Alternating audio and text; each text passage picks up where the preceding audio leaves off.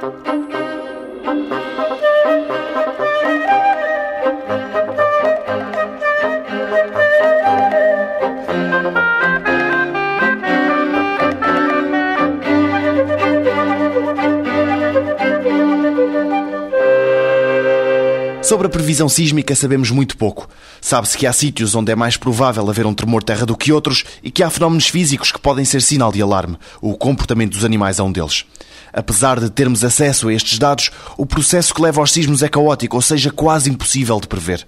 Ivo Alves, diretor do Instituto de Geofísica da Universidade de Coimbra, afirma que esta matéria é estudada através de dois métodos. Nunca vai ser possível dizer vai ocorrer exatamente nas coordenadas tal, exatamente no dia tal, à hora tal e exatamente com a magnitude tal. Aquilo que é possível fazer com alguma seriedade é indicar janelas de probabilidade. Isto tem sido feito com algum sucesso por dois grandes grupos de métodos, digamos.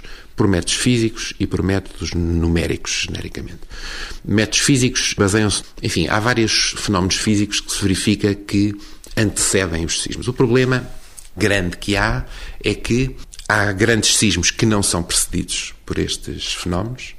Há fenómenos destes que avisam que vai haver sismos e depois não há sismos. É outra forma de falhar.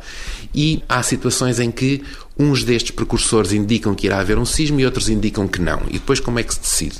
E este problema não foi resolvido até hoje.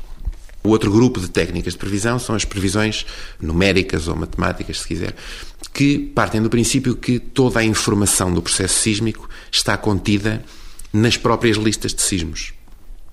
E é nisso que aqui em Coimbra temos trabalhado os países onde se faz fundamentalmente este tipo de previsão numérica são Rússia, China, Japão, Estados Unidos. O que é que se faz? Portanto, parte do princípio que na lista de todos os sismos que ocorreram está a informação sobre os próximos que vão ocorrer. Ora bem, isto trata-se de um processo caótico.